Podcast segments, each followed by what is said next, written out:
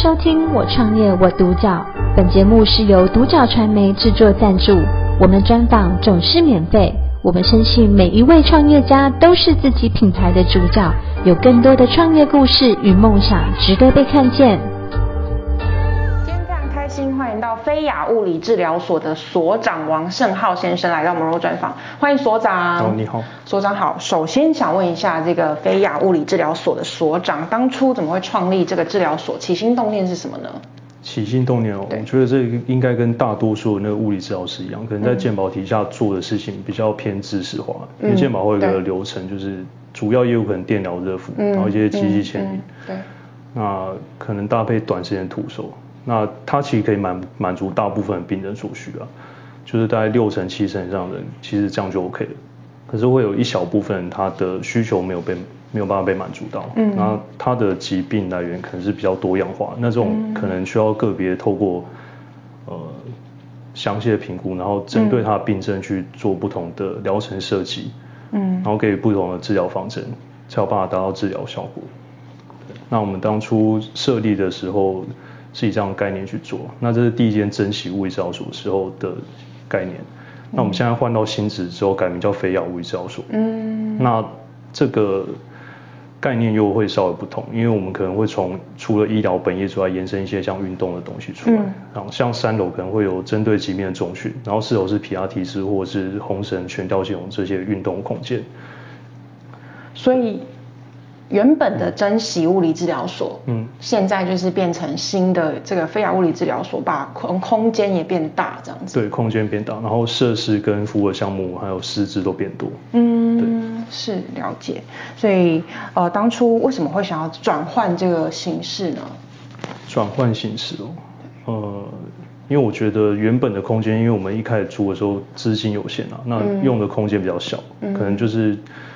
以震波治疗为主，那有时候搭配一些仪器或徒手，嗯、但是那个床位空间很小。嗯、那主要做病患是酸痛部分，嗯、那他比较被动，就是他可能趴着，那我们帮他处理这样。嗯。那后面我觉得要到长期的预防效果，或是对病人真的有一个长期保健的概念的话，可能还是需要他们做一些主动活动。嗯。所以配置了像重训室，或者是与皮拉提斯教室。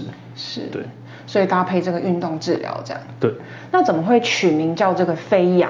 可以跟我们说明一下吗？菲亚，菲亚这个其实是它第一个字会比较奇怪了，很多人看会认不出来，因为它是一个香加一个菲。嗯。那它其实是草字头那个菲的古字。那我们这个概念是从那个 Fusis Art 这个，OK，两个都其实都不是英文英文字，第一个字是希腊字，那是自然的意思。就是透过一些自然的方式去让病人恢复健康。哦。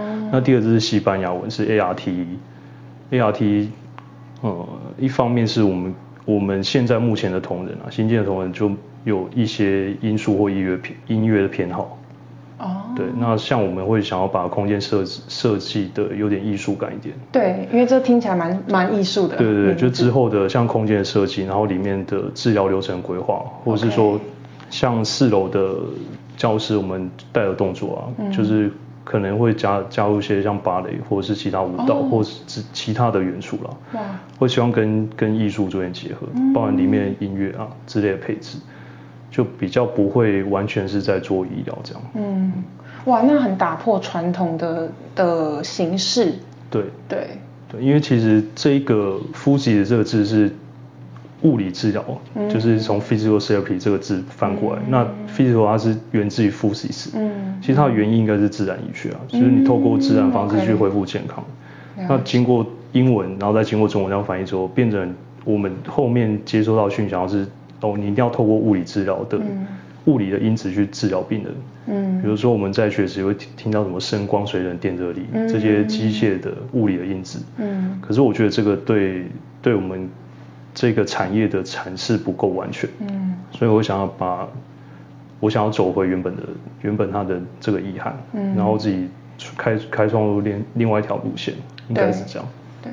对，对，OK，哇，这个名字听起来也非常的艺术，嗯，对，好，然后再来想要再问一下所长的这个经营理念是什么？经营理念，呃，有两个方向啊。第一个就是像我刚刚讲的，可能有一些病人需求没办法满足到，那我们就提供一个，呃，不管是评估的流程，然后服务的流程，然后到他治疗的疗程的设计，是比较针对个人、针对个别症状去处理的。那这是第一个。那第二个就是我希望提供就是来这边工作的治疗师，嗯，一个好的空间环境。然后让他们发挥所长，因为不管是在医院诊所，或是很多新设立，包括我们前小小间治疗所，它可以运用空间跟工具其实不多。那这样的情况，其实很多治疗师他花了很多高额的学费，然后去外面上很多自费课程，嗯，他很多技能，可是他没有地方可以发展，没有办法施展啊。那我们就是会有这样两个概念结合，就是一个是让嗯患者得到一个舒适，然后。好的疗程，嗯，然后第二就是治疗师有好的空间，嗯、这两个相应相对应去结合，这样，嗯，就提供好的环境，对，是好的环境，并且也是呃，包括你们治疗师都是也是呃呃有筛选过，对，治疗师一定当然会有筛选啊，就是我们应征的时候，履历现在都会加上专长限制，嗯，然后可能都是希望会有两年甚至五年以上的，嗯。就是他们进来的时候，对，进来的时候其实蛮多人会投履历。那我们在设置上会比较稍微再严格一点点，嗯、因为自费的环境其实它的要求会比健保更对，确实更多一点点。它不是健保的体制，不太一样。而且其实健保的治疗师如果是呃，他如果要突然转换到自费，其实里面的流程、治疗模式，还有你跟病人应对进退，其实完全不一样。是其实还是要重新花时间培训。对。因为这样听起来是不太一样，因为如果是健保体制，你就是电疗热敷那类的嘛。可是你在像是这种自费的治疗所，你必须要学会徒手治疗，是吗？呃，其实健保也是会有徒手治疗，是但是我觉得最大的区别会在于说，一个是责任，一个是你你需要处理流程会比较会不一样，会会需要比较完整。嗯。因为在健保体系，你可能看的是呃医师开开下的。诊断照会遗嘱，那上面已经有写好你需要的治疗项目，问他什么，他什么问题。嗯。那治疗所可能会会有一些评估部分，比如说亚健康族群，那你要知道他到底是怎么回事，你必须要有独立评估能力，就是可以可以跟他解释和分析你是属于属于什么样的状况，那你可能需要应用到什么的什么样的疗法，或你要去做什么样的运动或中训。嗯。那这个就是会会有比较大的挑战，他们。可能需要学学习的时间会比较长。嗯，是了解。那再来呢，就想要问一下所长，这个物理治疗所所提供患者什么样的治疗方式？治疗方式，目前我们的空间设计一楼有一个独立诊间，主要是做徒手徒手治疗，嗯、或者是颅肩椎技术，嗯、那种比较需要隐私的，或者是一些孕产妇的。哦，的课程，OK，这种是比较需要一个独立的空间。嗯，那二楼部分就是做可能大多数的治疗会在二楼啦，体外骨震波、高能量镭射，然后徒手放松、筋膜的按摩之类的都会有。然后三楼就是偏向有症状的患者的重训，我们可能跟一般健身房做重训不太一样，就是。我们不是在练肌肉健美健身，就是针对他的他身上的弱环节，或是某导致他问题的某一个比较弱的关键点，然后去做锻炼。Okay 那四楼的话就是嗯，可能是皮拉提斯教室，嗯，有现在目前规划是电上的，然后还有器械的。那这种是比较，它它的它的针对性就没有那么强，一般的族群一般的人也可以上，就是有点像。外面看到那种皮拉教室、瑜伽教室那种感觉，嗯、但是如果是牵呃牵这套，他本来是有问题的，也有做特别规划，就是针对这种人，他应该做哪种运动，比方说骨盆前倾，嗯、那他在皮拉提是要练哪种？嗯、其实我们后面都有设计好不一样的课程。OK，对。嗯，所以是跟针呃针对各种呃不同的患者去呃看他要去接受哪一种的治疗。对对对，是不同的症状、不同的问题，然后针对他的问题下去做设计。是，那可以大概跟我们说明一下，大概是哪哪类的患者？譬如说是脊椎侧弯，还是说他是有车祸过啊？什么样子的患者？嗯，呃，可以去接受这个物理治疗呢？哦，其实你问 问这个好像都可以，因为我们、哦、我们四楼有一个地方是做脊椎侧弯，哦，它有那个有一个镜子，那个爬架，哦、上面是可以做脊椎侧弯的。哦、那车祸的话，它可以做，比如说二楼的震波雷射，哦、或者是说基三楼基地训练，这些都可以做。那我本身自己也是有车祸过，哦、所以就是可能会应用之前的经验或方法，然后下来做训练。OK。所以其实蛮蛮广的。对，就是一般一般会在复健场域遇到的人，嗯、是大部分是都可以做。那你说职业的话，其实我们已经经营五年了啊，嗯、很多，你说各种族群都有，什么牙医、咖啡师，对然后什么柜姐，就各式各样的都都有。嗯、但但我之后可能会想说，针对不同的族群再去个别独立出来，对。做一个次专科，就是像我们之前牙医病人很多，那他们其实会有同样职业会有。类似的病症，嗯、比如说牙医，他们就喜欢，可能不是喜欢，他们就是工作需要，对，可能要常低头。OK，那刚刚可能延伸出来就是颈部的椎间盘突出骨刺，哦、然后像右手肩肩膀肩膀这边还有后面肩胛小菱形肌那边会有一些问题，然后就合并圆肩跟驼背。哦，所以其实不同的职业它产生出来的样态那个症状其实不同。嗯嗯、这个。以以后也是我们会独立发展的项目。嗯哼嗯哼，OK，对，所以这个呃患者的病状蛮多的，那各种类型其实都是可以去接受这个物理治疗的。对，对，好，那再来呢，就想要问一下所长这边飞亚物理治疗所所的短中长期规划是什么？短中长期哦，短期的话，因为我们现在刚搬过来，然后搬的距离也也。也不近，也有一小段距离，从、嗯、那个西区搬到西屯区，然后其实跨度蛮大的。嗯、那新的地方其实是一个陌生需要开发区啊，很多、嗯、当地的居民还没有认识我们，或是还没有进来跟我们接触过，嗯、还不了解。嗯、那短期的话，我们当然是希望，呃，把内部的流程先先把它顺起来，因为以前是一层楼，现在四层楼，它还需要管理的。就是各各式样不同的管理的难度、人员的调动、空间的利用会变难。嗯。第一个要把这些东西顺清楚，然后第二就是在当地可能在地化，那是需要时间，他没有办法马上一下子就回到像以前的业务量，所以我们可能初期的话会以先站稳脚步为主。稳定。对，然后目前的话，呃，上个月有招有开始招募人才啊，嗯、然后我们的人员也。变多，原本可能三个人嘛，嗯、现在下个月可能会变到六个人。嗯，但有一些是兼职的，但是它是不同的专长。那做一个团队的结合，然后互相认识，然后培养他们的专长，这个是需要时间。短期之内我们是这样。嗯，那中期的话就是像我像我刚刚讲的，各项业务发展到一定程度之后，开始做电子化，然后把这些东西变成不管是预约系统或是。或是你的排成做一个电子化整理，然后变成一个有制度的方向嘛，比较不会这样一团乱。因为我个人不喜欢繁琐的事情，嗯，嗯。对，就把它变成一个可以可以自动对自动运转的一个系统，嗯、那是中期的方向。嗯、那长期的话，目前呃其实还没有想到，因为还不敢想那么远，嗯、因为有时候创业这种东西。九死一生，对我们不知道。难说。对对对，有、嗯、呃，目前是规划到中期啊，嗯、可能三年五年内计划是这样。嗯、对，嗯，确实这样也是比较实际一点。对对，也就是呢，现阶段能够做的去呃执行这样子。对对。那最后最后就想要问一下这个所长，嗯，如果今天有一年轻人啊、呃，他也是想要创业，对，因为我们就是啊、呃、现在创业林立。那可以跟我们分享一下，嗯，想要跟这个年轻人有什么忠固建议吗？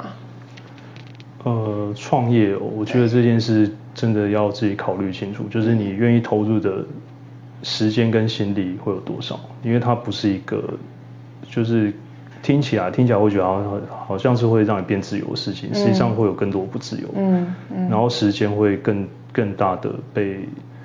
被你的环境空间，然后人员，可能会、嗯、会有一个榨干的现象，因为你需要付出的会比一般上班会多很多很多，嗯、这个是第一个要想清楚。然后第二是，呃，有些人考虑会会讲说我要把兴趣变成事业，其实未尝不可，嗯、但是必须要想的是，你的兴趣跟事业有一定要把它绑在一起，或者是它是可以分开的，嗯，因为这是两件事。比如说我喜欢看电影，嗯、但是我就一定要去拍电影嘛。确实，对，真的，对，因为这两个是完全不一样的东西。嗯嗯，嗯。那我喜欢我喜欢吃美食，我一定要做到我要变五星大厨嘛？嗯，不一定。嗯嗯嗯，嗯。那当当这个你的兴趣变成工作的时候，它是另外一种感受。嗯。变成需要投入很多的时候，它不见得你就真的会那么喜欢的。嗯。